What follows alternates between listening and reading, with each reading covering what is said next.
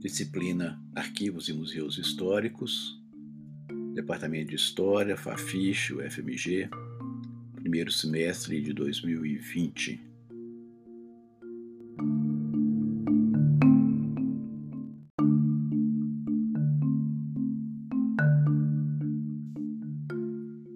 Falemos então da diplomática integrada à tipologia documental.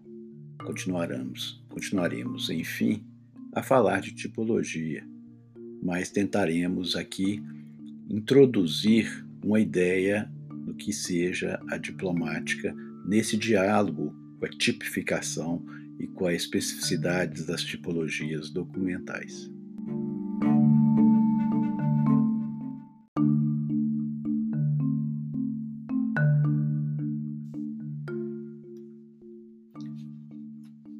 Diplomática é o estudo da interioridade do documento, como a gente já dizia. Dessa interioridade que diz da sua forma, da sua construção. É um ramo né, das ciências documentárias que vai se ocupar então dos atos escritos, estudando-lhes as formas e tudo que lhe confere validade legal. A diplomática tem como objeto a forma e o conteúdo do documento e tem o objetivo de estabelecer principalmente sua autenticidade, sua datação, sua origem, transmissão, a fixação do texto, as formas textuais. Hoje, a diplomática integrada à paleografia se interessa cada vez mais pela compreensão da produção documental, da produção do documento não é mais aquela disciplina interessada apenas na autenticidade, na determinação da autenticidade. Está muito mais interessada em compreender a produção do documento como um todo.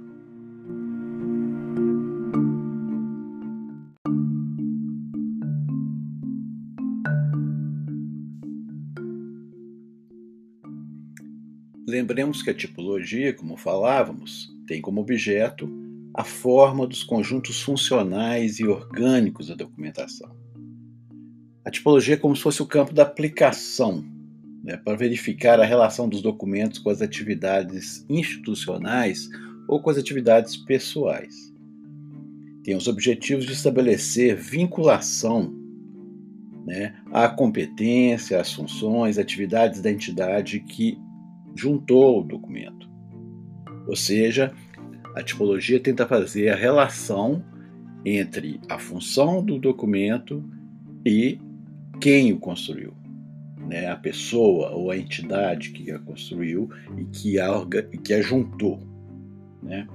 Com isso, busca descrever né, a espécie documental em sua origem, autoria, data e etc. Para os arquivos permanentes, a tipologia dos documentos assume um caráter de ampliação da diplomática.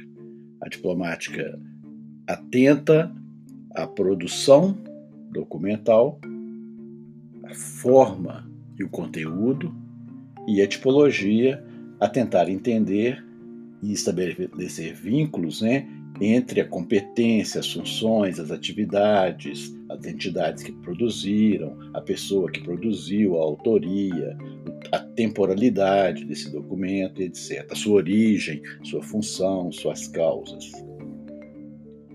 O tipo documental, então, associa a espécie documental mais a sua função.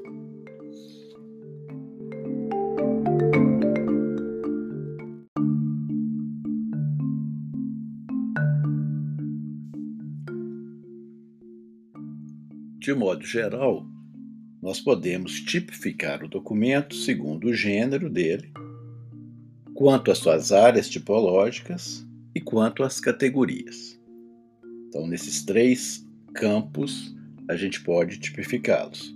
Segundo o gênero, normalmente eles são textuais, né, quando se compreendem né, e se, se expressam através da escrita são iconográficos, quando se apresentam em caracteres gráficos, desenhos, pinturas, etc., fotografias também. Podem ser audiovisuais, se a forma for de imagens ou de sons, e podem ser legíveis por máquinas, né? ou seja, estar no, no meio, né? num suporte que é codificado para ser lido em, em, em leitores de microfilmes e etc. Quanto às áreas tipológicas, podem ser produzidos pelos poderes do Estado, podem ter funções específicas numa administração, podem demonstrar né, as funções administrativas que às vezes nem são governamentais, são de entidades privadas, por exemplo, e pode ser também tipificado pela área, né, ou pelo tipo da entidade, da instituição que o, que o, que o, que o produziu. Por exemplo, né, ele pode ser um documento contábil, um documento judiciário, um documento militar ou legislativo, pode ser um documento acadêmico, ou seja, ele tem várias tipologias de acordo com a entidade produtora ou com a instituição produtora.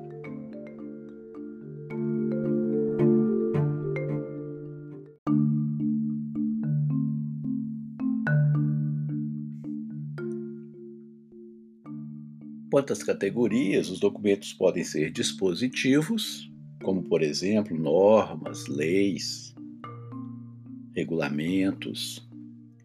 Podem ser testemunhais, como os inventários pós-mortem, os, te os testamentos, os requerimentos, as petições.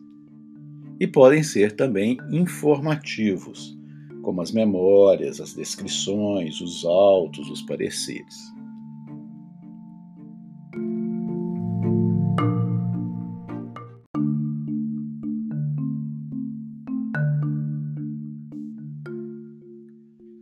O importante é que a gente perceba que o documento, analisando em seu conjunto, ele tem unicidade, organicidade e indivisibilidade. A unicidade é a forma de utilização primária do documento. A gente tem que entender que o documento é único no momento da sua produção, na sua gênese, às vezes chamado no seu meio genético, ele é único. Ele pode ter cópias às vezes, né? E às vezes as pessoas dizem, mas isso é uma cópia, não, é, perde a unicidade se copia, não. A cópia é, não mantém, né, não invalida a unicidade é, do documento. Ou seja, o documento tem uma gênese, ele tem uma utilização primária. E isso é a sua unicidade que deve ser compreendida por quem pesquisa tempos depois da sua produção. Ele deve ter organicidade, ou seja, sua condição no tempo e no espaço, decorrente de uma função que ele teve específica, normalmente a função administrativa, das atividades de um certo é, é, local ou de um certo órgão que o produziu especificamente para alguma coisa. Né? Ou seja, o documento tem que dar essa ideia de um corpo vivo, dele próprio transmitir a ideia de que aconteciam coisas que ele mostra, que ele demonstra, que ele comprova. E a indivisibilidade, que demonstra a certa especificidade de atuação do documento. Ele não faz sentido, né, se for tirado dessa unicidade e dessa organicidade ele perde o sentido longe dessa, dessa estrutura né, que dá a ele é, unicidade e organicidade. A indivisibilidade, então, é a percepção de que ele faz parte de um conjunto único, orgânico, com a gênese muito clara, uma função muito clara, um momento muito claro de criação e para o que foi, para o que foi criado.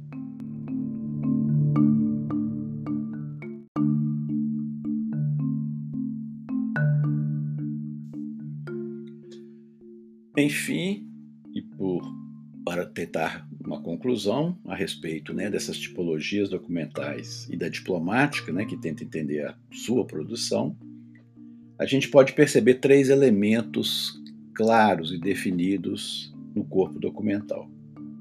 O elemento físico, ou chamado também de externo, que diz respeito à estrutura desse documento, o espaço dele, o volume, a forma física, o suporte onde ele está, a unidade de arquivamento em que ele foi arquivado e etc. Os elementos substantivos ou internos dizem respeito à substância, ao conteúdo, à proveniência, à autoria, às suas funções, aos assuntos e temas né, de que ele trata. E os certos, os, por fim, os elementos que a gente chama de elementos de utilidade, que a gente compreender o sentido testemunhal ou probatório desse documento, se ele for um documento dispositivo, né? e dentro de uma certa razão para a qual ele foi criado, né? para a qual a sua geração é compreendida. Né? E um uso secundário, que é o sentido informativo, né? ou seja, às vezes é um documento que tem toda uma, uma, uma característica e uma vamos dizer assim, uma, uma necessidade, expressa uma necessidade de comprovar alguma coisa posteriormente, né? ou seja, um documento jurídico, um documento administrativo que, que tenta testemunhar algo já acontecido, ou comprovar um outro documento primário, um outro uso primário que foi feito e que está testemunhado em outro documento.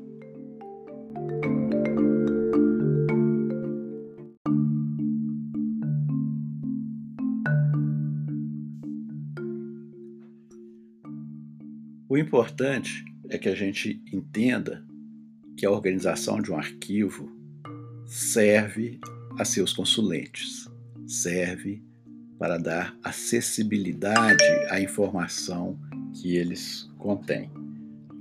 A diplomática tenta nos passar de forma didática uma forma de tentar compreender a estrutura de um documento para analisá-lo, inclusive para ver um pouco a sua completude. E assim divide, de forma didática, como eu falei, o documento em três partes, como se fosse um início que chama, que dá o nome de protocolo, um corpo, onde se dá o nome de texto, e um encerramento que se chama protocolo final. Nesse protocolo inicial, ou nessa parte inicial chamada protocolo, normalmente há uma invocação, que a diplomática chama de invocatio, ou seja, uma, uma certa, um certo louvor a, um, a uma certa destinação, a titulação de que tipo de documento é, a direção ou endereço e uma saudação.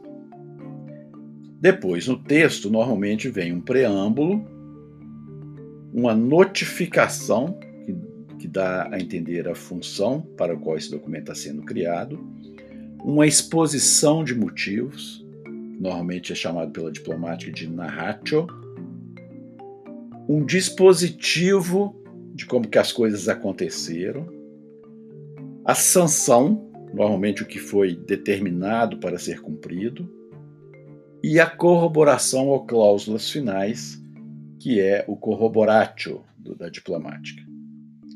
Após essa parte textual, que é a principal do documento, vem o protocolo final, que é a subscrição, onde aparecem as assinaturas de quem fez o documento ou de quem testemunha a sua feitura, com as datas, né, que é chamada de tópica, tópica cronológica, e uma precação, ou seja, uma apreciação de destinação desse documento. Com isso, então, a gente é, encerra esse nosso quarto episódio.